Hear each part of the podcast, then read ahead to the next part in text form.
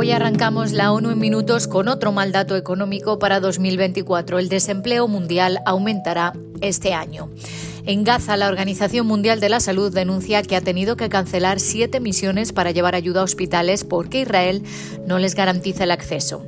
La Corte Internacional de Justicia escuchará esta semana los primeros argumentos de Sudáfrica que acusa a Israel de violar la Convención contra el Genocidio y la respuesta de Tel Aviv. Y Marruecos ha sido elegido para presidir este año el Consejo de Derechos Humanos. Un saludo de Beatriz Barral.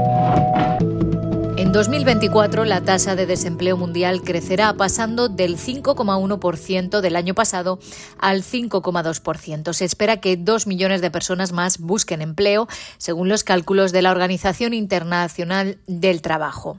Además, persisten importantes diferencias entre los países de renta alta y baja. Mientras que la tasa de desempleo en 2023 se mantuvo en el 4,5 en los países ricos, fue del 5,7 en los más pobres. Los ingresos disponibles han disminuido en la mayoría de los países del G20 y en general la erosión del nivel de vida resultante de la inflación no es probable que se compense rápidamente, dice la OIT. La desigualdad de ingresos también ha aumentado, advierte el estudio y añade que la erosión de la renta real disponible es un mal presagio para la demanda agregada y una recuperación económica más sostenida. Se espera que las tasas de trabajo informal permanezcan estáticas, representando alrededor del 58% de la mano de obra mundial este año. En Gaza, la Organización Mundial de la Salud pide a Israel que facilite llevar ayuda humanitaria a los hospitales tras semanas de bloqueo de sus misiones. El director de la organización, el doctor Tedros, explicó en rueda de prensa que la OMS ha tenido que cancelar seis misiones al norte de Gaza desde el 26 de diciembre porque sus peticiones fueron rechazadas y no había garantías de seguridad. Hoy mismo se ha tenido que anular una de ellas. El obstáculo no es la capacidad de la OMS, de Naciones Unidas de otras agencias, sino la falta de acceso. Pedimos a Israel que apruebe nuestras solicitudes para el envío de ayuda humanitaria. Tedros dijo que tras casi 100 días de conflicto, la situación es casi indescriptible, con un 90% de la población gazatí desplazada y muchos de ellos obligados a cambiar de emplazamiento varias veces.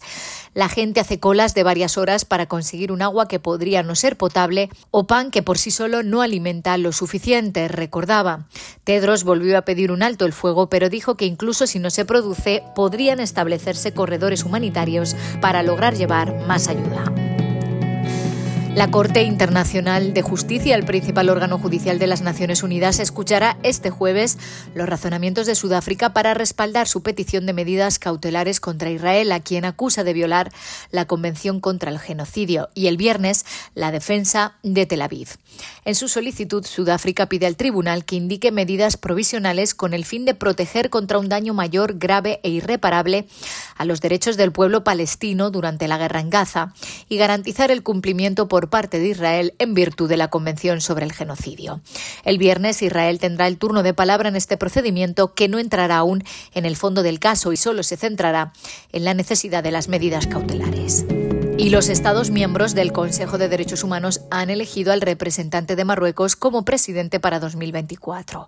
El embajador Omar Sniber fue elegido en proceso de votación secreta en el que los 47 miembros del órgano de derechos humanos con sede en Ginebra emitieron su voto.